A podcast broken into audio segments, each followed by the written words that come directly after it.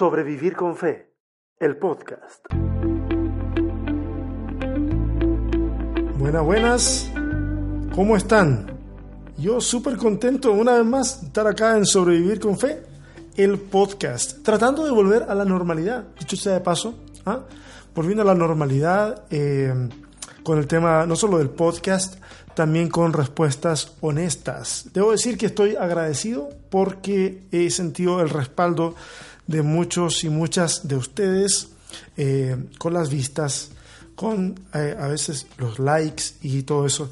Que si bien eh, en la práctica no, no, no, no, representa algo tangible para mí, sí, sí anima, sí, sí da ánimo a saber de que la gente está disfrutando o está encontrando útil el contenido que estás creando. Y eso es súper bueno. Así que si tú crees de que los contenidos eh, están siendo útiles, por favor, compártelos, compártelos con otra gente.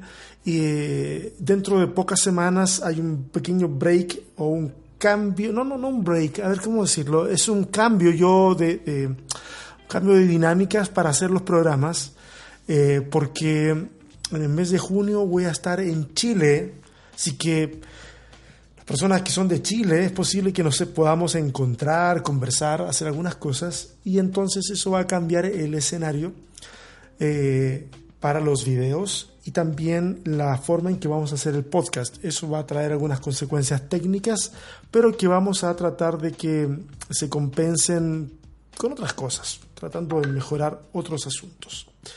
Eh, hoy viene un tema muy interesante y, y creo que va a estar... Eh, voy a guardar Hay un celular, es mi celular el que mete ruido y lo, lo acabo de guardar para que no me meta otro ruido. Eh, les decía que hoy viene un, un, tema muy interesante en este, en este ciclo, ¿cierto?, de guía de supervivencia para leer la Biblia. Y hoy el capítulo se llama Mi triciclo cultural. parece, parece como si fuera una obra de teatro o una serie de obra de teatro para eh, la Casa de la Cultura de un pueblo, mi triciclo cultural, así como, no sé qué, qué, pretendo decir, pero ok, eh, a mí me gusta mucho la metáfora del triciclo, ¿ah? eh, y, y, voy a pedir que me ayuden y no sean muy exigentes conmigo con la metáfora. Yo estoy trabajando en esto ¿ah?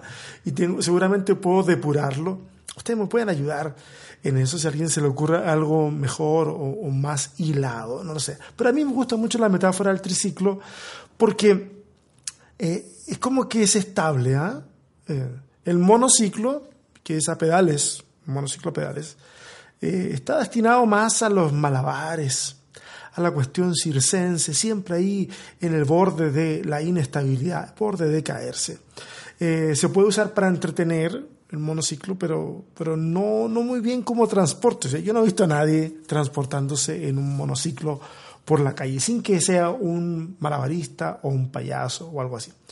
Hay que moverse constantemente y, y requiere, aunque no te desplaces, mucho movimiento gimnástico para mantener. O sea, el que lo maniobra tiene que mantener el equilibrio a, a costa de, de muchos pequeños movimientos, ¿ok? Cuando tú avanzas un, una rueda más y, te, y, por ejemplo, la bicicleta, que son, es lo que quiero usar, ¿cierto? Es el ejemplo que quiero usar. La bicicleta, no una moto, sino la bicicleta, es mucho más funcional. Eh, si requiere equilibrio, por supuesto que sí. Pero brinda funcionalidad, o sea, es veloz. Eh, la puedes usar como medio de transporte. Tal vez tú eres de las personas que usa una bicicleta como medio de transporte. Pero el triciclo, a ver, discúlpenme. discúlpenme si ofendo, pero el triciclo es como a prueba de tontos. ¿ah?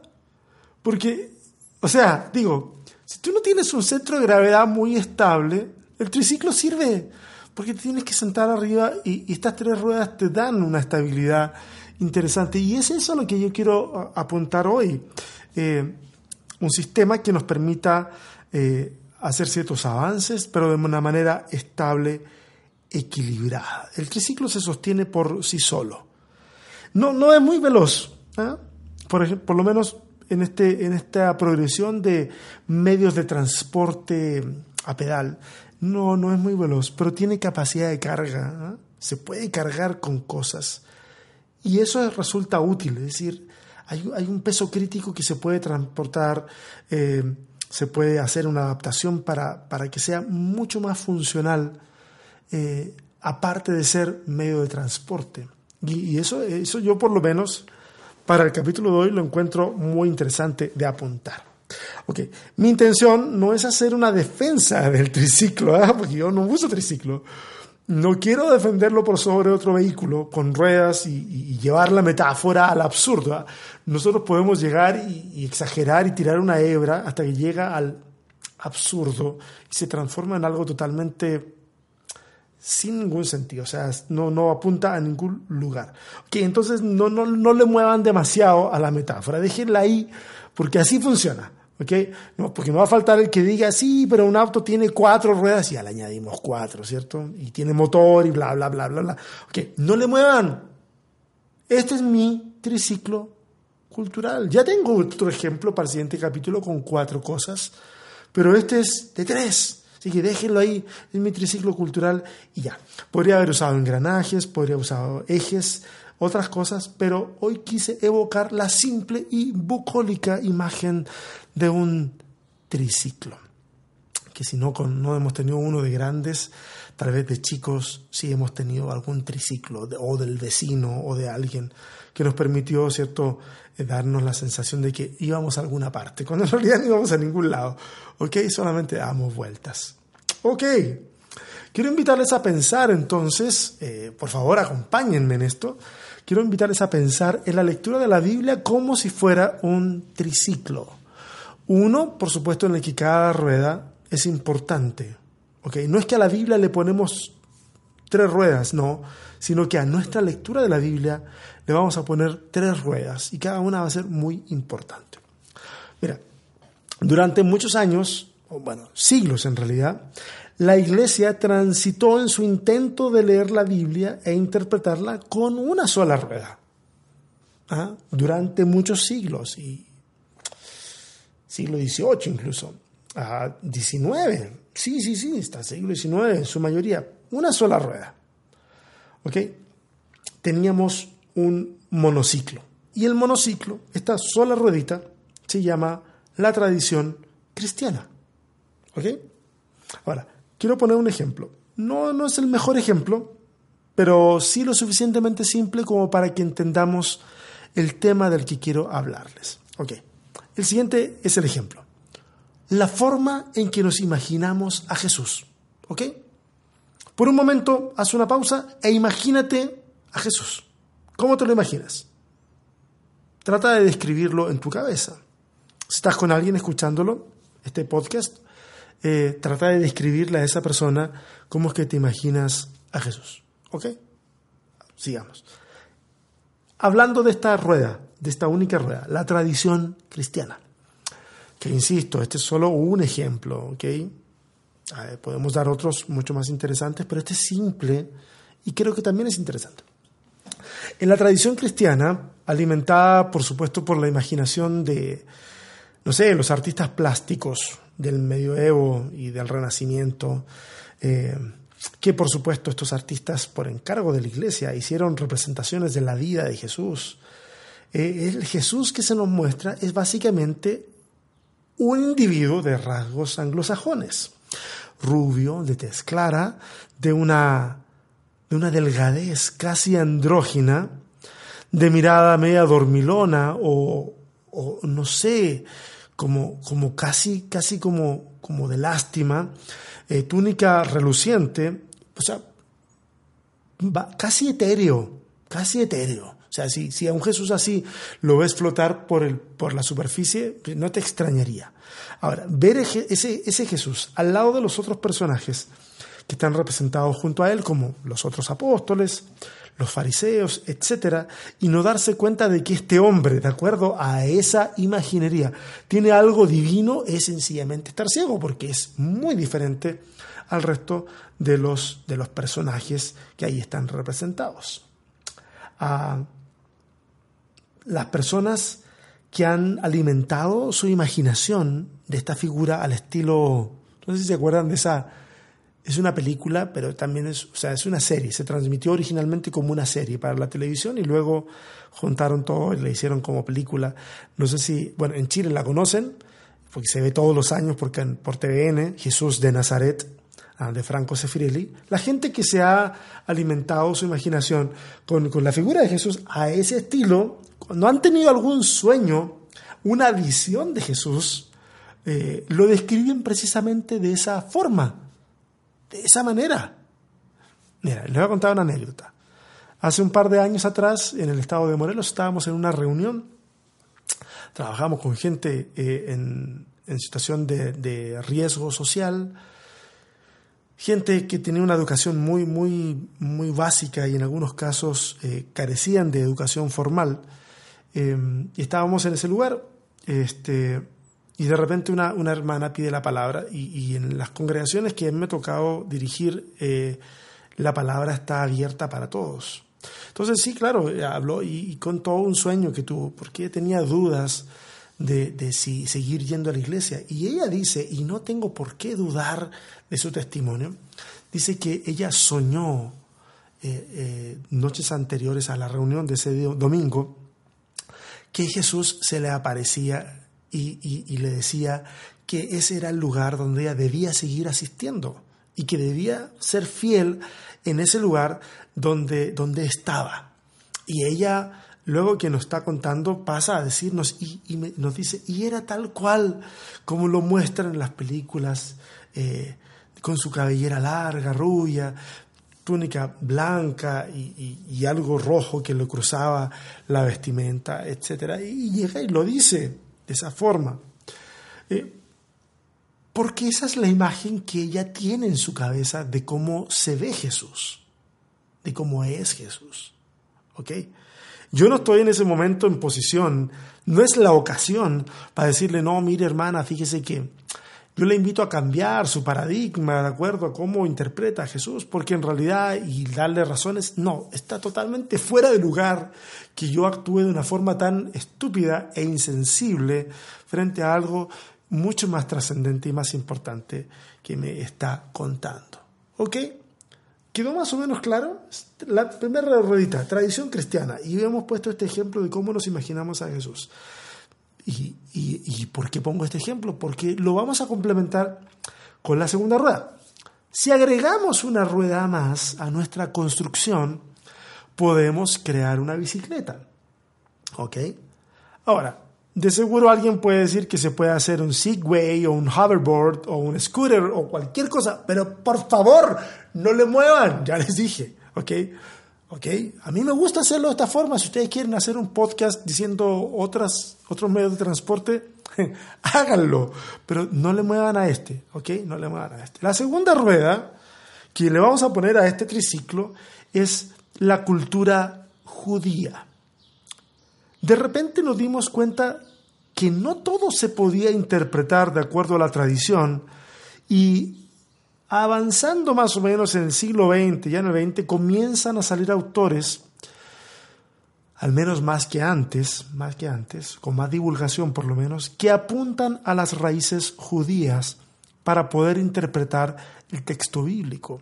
Y al hacerlo, al hacer todo este ejercicio, nos damos cuenta que estos ejes que proponemos se van a rozar en este caso sobre todo este de la, de la cultura judía, se van a rozar con otros elementos como la arqueología, la antropología, la sociología, etc. Entonces, tomando el mismo ejemplo que dimos para el monociclo, nos damos cuenta que ahora con esta otra rueda, nos damos cuenta que es absurdo visualizar a un Jesús con rasgos anglosajones, cuando la etnia del lugar es de origen semita. No podemos pensar que las manos y el genotipo de un tectón sea andrógena. Bueno, voy a explicar aquí, dije tectón, porque la palabra en el Nuevo Testamento para describir carpintero, la que se usa es tectón. ¿Y, por qué uso esta palabra? Bueno, para, para explicar lo siguiente. Eh, un tectón no solamente era carpintero, sino básicamente era un artesano.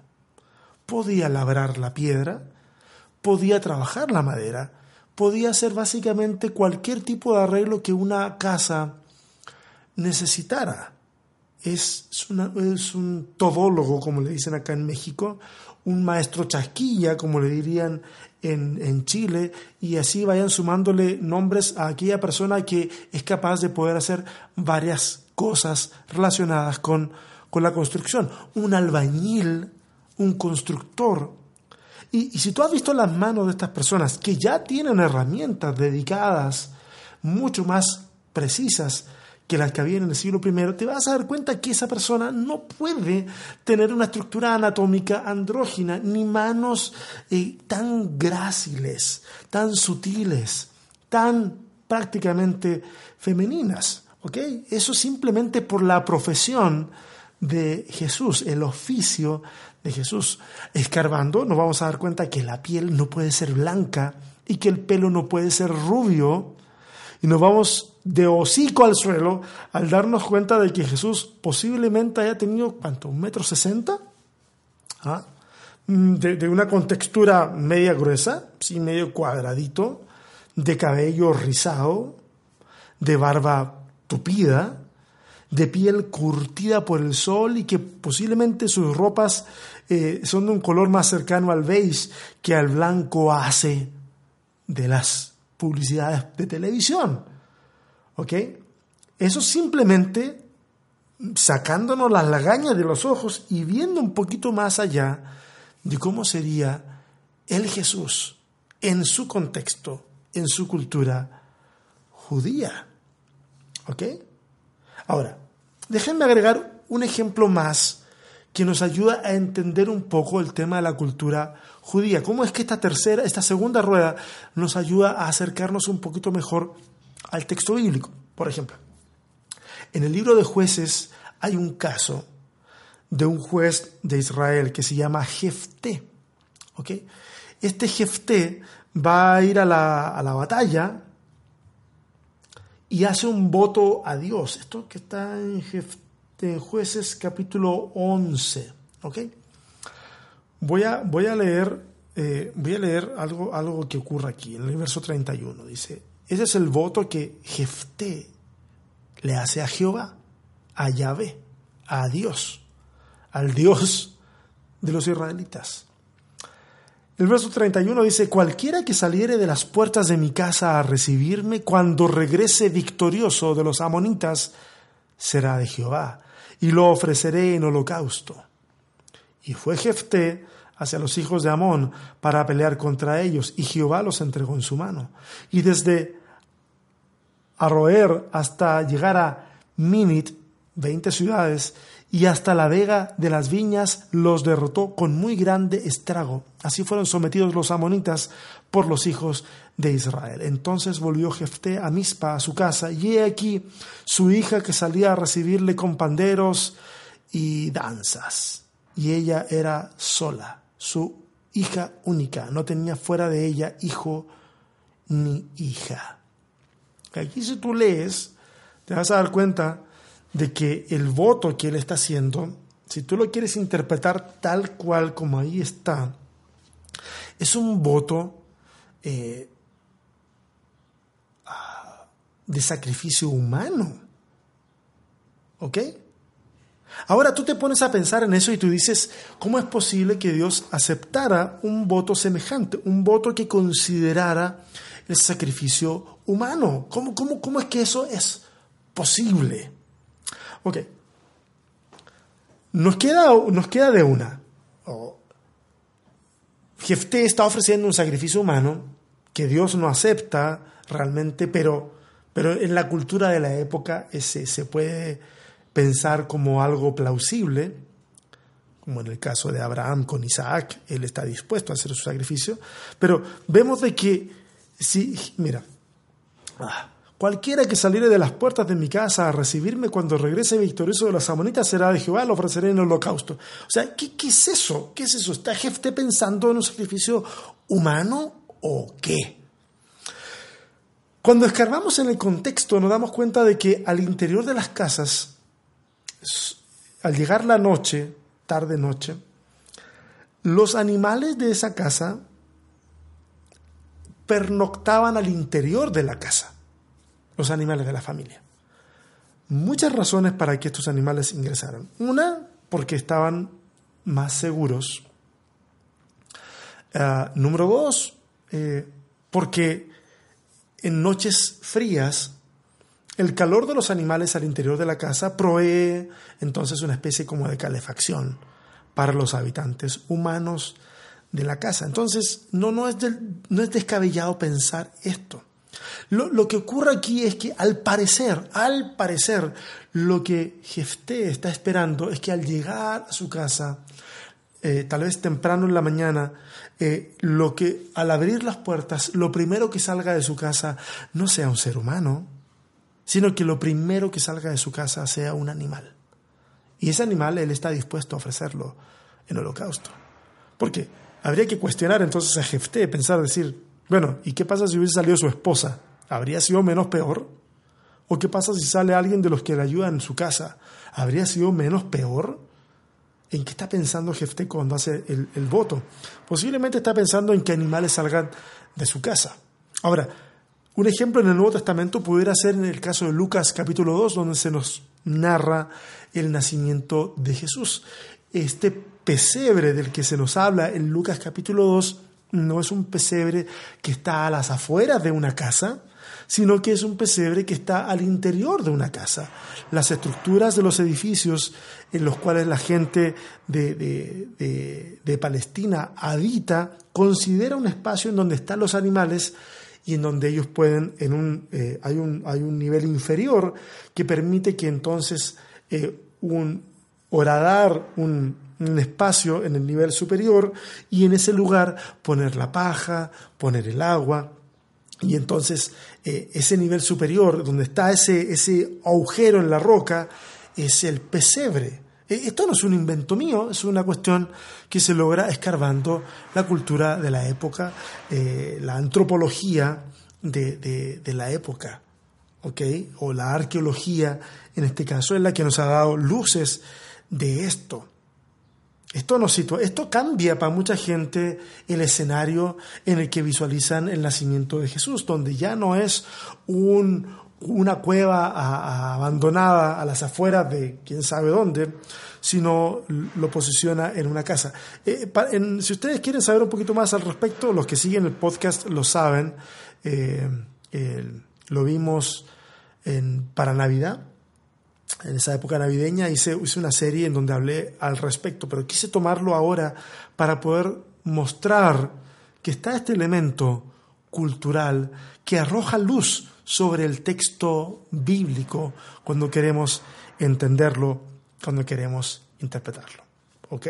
Esta segunda rueda del triciclo nos permite acercarnos a la realidad de la época en que los acontecimientos eh, están sucediendo, a las costumbres, a la cultura, etcétera, etcétera. Pero esta rueda también, lamentablemente, ha dado pie a movimientos modernos de judaizantes que son impresionantes. O sea, gente que siendo cristiana quiere asumir una cultura que no le es propia, quiere poner en el centro del plan de Dios para hoy a un tipo de etnia y así nos encontramos a un montón de gente, no solo usando palabras en hebreo o en arameo que conocen a medias, cuestión que en realidad no tiene nada de malo, ¿ah? Debo, decirlo, no, no, no está mal que alguien quiera usar palabras distintas, que, que, vea que lo conectan más con las raíces judías. E, el problema está en que terminan exigiéndole al resto que también lo haga porque esa es la forma en que Dios desea que lo hagamos y llegamos a un asunto absurdo. Se toparon con algo, una cosa poca de conocimiento y sintieron que tocaban el suelo. Es triste esta realidad pero existe. ¿Ok? Y lo insisto, no, no, no, no estoy en contra de que en una iglesia se toque un shofar. No estoy en contra de que de repente alguien hable acerca de Yeshua HaMashiach o que la gente se salude con un shalom o no sé, otra, otra expresión. Lo que, lo que a mí me molesta es que de repente con ese poquitito de conocimiento que algunos agarran. Algunos son más ilustrados, pero la mayoría es solo un poco. Eh, quieran exigirle al resto de la cristiandad que obre de esa forma. Eh, cuando no vemos en el Nuevo Testamento que a los nuevos conversos, a los gentiles, se les exija algo por el estilo. De eso he hablado antes. ¿ah? Vamos a la tercera rueda. No quiero pasar mucho tiempo hablando de eso porque en realidad me, aparto del asunto y este podcast queda eterno y al final eh, no, queda inescuchable. Y yo sí quiero que ustedes lo escuchen hasta el final. Vamos a la tercera rueda. Casi en la segunda mitad del siglo XX, eh, se suma esta tercera rueda. Eh, a ver, aclaro. No, no es, a ver, no es que antes estos elementos no estén presentes en el estudio bíblico. Sí, están presentes, pero no son abundantes. No hay mucha gente apuntando a esos elementos. ¿Ok? Así que, por favor, eh, no, no, no me digan, pero sí, ¿qué hay de este ejemplo, de este otro? Sí, sí, sí, totalmente de acuerdo. Simplemente no son tan abundantes y por lo tanto, al no ser tan abundantes, no tienen gran impacto en la reflexión teológica a nivel de las iglesias, que es un nivel popular. ¿okay? Recuerda que este es un programa que toca la teología a un nivel popular. ¿okay? No, no pretendemos hacer un programa técnico. Y eso creo que ustedes lo tienen súper claro. Hecha esa aclaración, Vamos a la tercera rueda. Esta tercera rueda es la que tiene que ver con la cultura romana y, greco-romana, en realidad. Este es un eje súper interesante porque explorarlo hace que veamos cosas que a simple vista son invisibles. ¿Ok? La anterior, la de la cultura judía, también lo hace, pero esta también lo hace y no tenemos que olvidarnos, sobre todo en el Nuevo Testamento de que ahí tenemos cultura judía en tensión con el imperio, porque en el escenario de los evangelios se nos muestra un territorio que ha sido invadido por una cultura foránea. Los romanos están ahí ejerciendo opresión y cambiando las reglas del juego. Por eso es que es súper interesante considerar esos, esos elementos.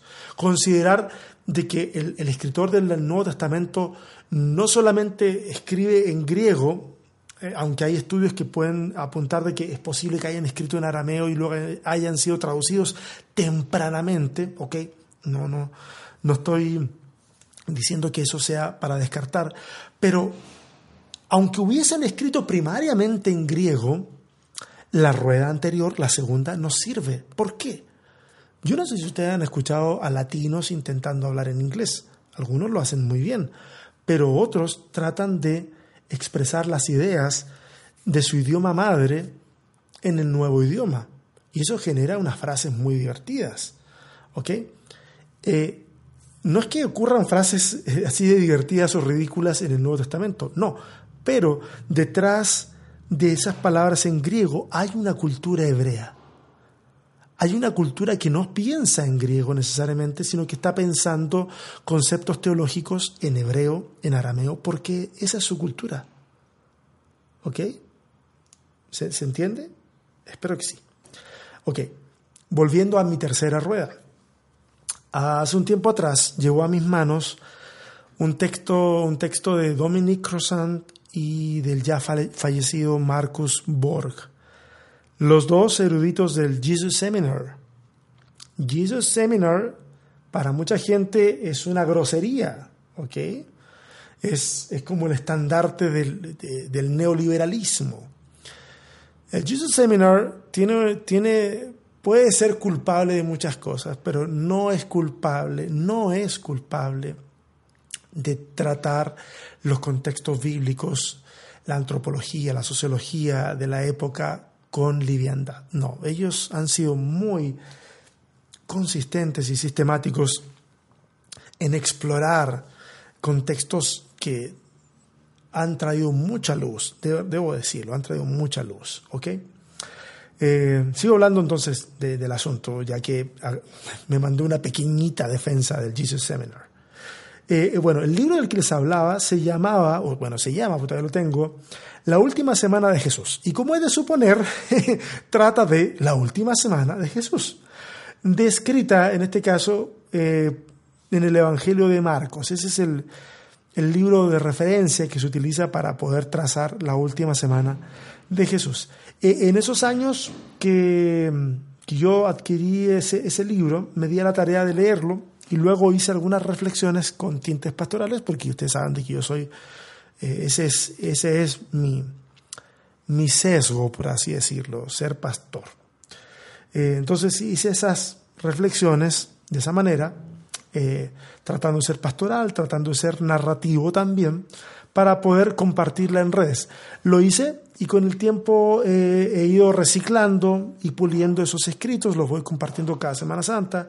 El próximo año pretendo hacer los videos. Eh, y en ese libro hay, hay detalles muy interesantes. por ejemplo, voy a tomar uno para que nos hagamos a la idea de cómo esta tercera rueda nos puede ayudar. La marcha triunfal de Jesús en el llamado Domingo de Ramos. ¿Ok? La marcha triunfal. De triunfal esa marcha no tiene absolutamente nada. De triunfal no tiene absolutamente nada. Cuando comenzamos a explorar los contextos, nos vamos a dar cuenta de que eh, ese día o en esos días en que Jesús entra a la ciudad de Jerusalén, tenemos, a ver, a ver, consideremos algunas cosas. En la narración de Marcos, Jesús no ha ido a Jerusalén. Es totalmente desconocido en Jerusalén. Para empezar. Eh, quienes van gritando y haciendo todo el, el, aspaviento son los discípulos de Jesús. ¿Ok? Jesús ha hecho una puesta en escena cuidada, porque él mismo ha pedido entrar montado en un pollino, en un burrito. ¿Ok? Se está identificando con la profecía de Zacarías. Eh, la gente con palmas en las manos posiblemente sepa muy poco de Jesús, a medias, tal vez un rumor por ahí, un profeta que acaba de llegar a la ciudad, pero, pero las palmas no están en sus manos porque venga Jesús, las palmas están en sus manos porque están recibiendo a todos los peregrinos que vienen de los distintos lugares del mundo a pasar Pesaj en la ciudad santa, en Jerusalén. Por lo tanto, el escenario está seteado de tal manera que, que sí parece una entrada triunfal, pero una entrada triunfal con vítores y, alabanzas a un desconocido resulta extraño. Pero ese no es el punto. Para empezar, nuestras Biblias no dicen que sea una marcha triunfal. Esa es una interpretación que hemos hecho nosotros de la lectura. Y luego eh, los que redactan, ¿cierto? O arman las perícopas en nuestras Biblias decidieron ponerle ahí la marcha triunfal. Entonces nosotros leemos todo el texto con eso en mente cuando ese título no aparece en ningún manuscrito. Entonces, bórrelo, quítelo para poder leer mejor el asunto sin con menos prejuicio. Bueno, la cosa es que va entrando, pero ese mismo día por la otra entrada de la ciudad el procurador romano a cargo de, esa región traslada su residencia de Cesarea de Filipos a Jerusalén. ¿Por qué? Porque la celebración del Pesaj, de la Pascua, es la celebración básicamente de la independencia de los judíos, del pueblo de Israel en este caso, que sale de Egipto, otro imperio que los había tenido como esclavos, este caso en cautiverio. Ahora viven una especie como de ocupación que les produce también una especie de esclavitud, pero distinta.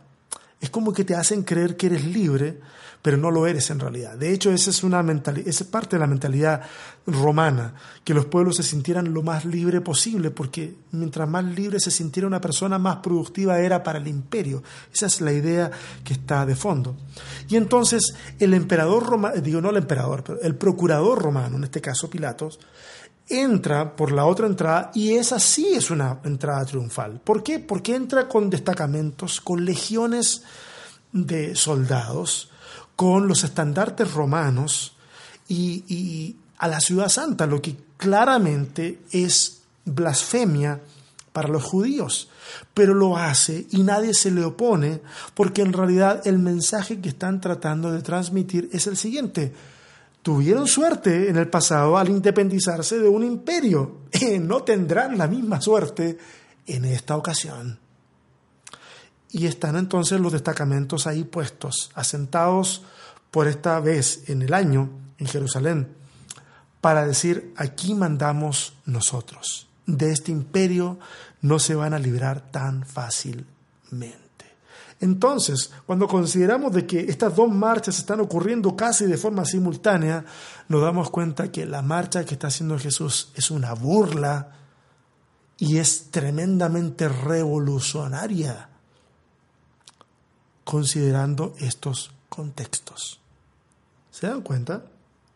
Es muy interesante ver que detrás de las lecturas que nosotros tenemos, más allá de lo que se lee, encontramos otros elementos que enriquecen tremendamente la lectura. Esos elementos, cuando salen a la luz, terminan dándole una dinámica interesantísima al texto y nos permiten entender lo que de verdad está pasando, nos permiten entender la razón de ciertos acontecimientos.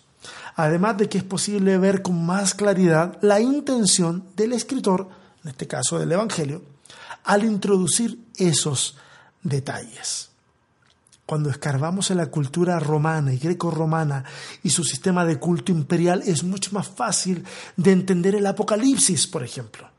Además de que se vuelve mucho menos extravagante y fantasioso el Apocalipsis, porque seamos claros, si hay un libro de la Biblia que se ha prestado para las, las interpretaciones más grotescas, faltas de todo criterio, ha sido Apocalipsis. Mucha imaginación, poco academicismo a la hora de sentarse a leer un libro tan pero tan interesante. Cuando escarbas en la cultura romana, eh, te das cuenta, y, por supuesto has escarbado ya en la cultura judía, ves cómo estas culturas entran en tensión y ves y, y, puedes entender un poco cómo es que se desarrollan los acontecimientos ahí. Si pudiera sugerirte una lectura que me fue muy útil en algún momento, y que está gratis en internet, 12 Césares, del historiador romano Suetonio. Búsquenla. Interesantísimo porque nos da una radiografía de 12 Césares eh, y es muy ilustrativo entonces para nosotros de cómo ha, sido o es el escenario del siglo I en el que se desarrollan los evangelios, la divulgación del evangelio en el periodo apostólico y, lo que se seguirá proyectando más hacia adelante. Ah, cuando yo logro apreciar estas tres ruedas en mi exploración bíblica y teológica, no puedo más que asombrarme.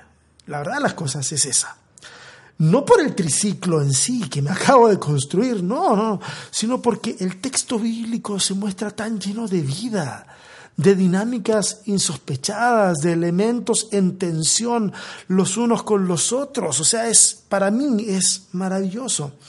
Mira, yo sé que muchos no estarán de acuerdo con lo que voy a decir ahora, pero la Biblia no es un libro para leerlo y decir amén. Es un libro para leerlo y luchar con él. Demanda interacción, demanda resistencia inteligente y demanda asombro de nuestra parte. Es más, se nos impone el asombro y eso nos anima a un día más tomar el texto, seguir leyendo y seguir asombrándonos. Lo leemos desde nuestro contexto y dialogamos con el texto, luchamos con él, extraemos conclusiones, las aplicamos a la vida con la intención de cambiar nuestro escenario, nuestro contexto, afectar la vida en la que tenemos puestos los pies sobre la tierra. Y cuando eso ocurre, ya no nos podemos acercar a nuestro contexto de la misma manera porque ya cambió.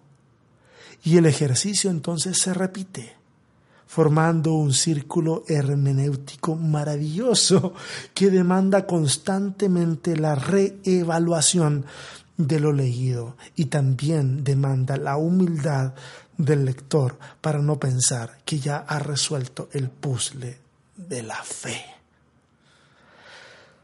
Wow, eso a mí, eso a mí me hace acercarme con tanto respeto al texto bíblico.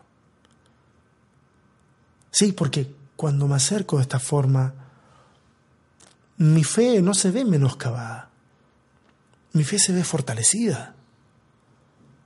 Y me doy cuenta, me doy cuenta cómo es que Dios interactúa con sus criaturas a lo largo de la historia de una forma maravillosa.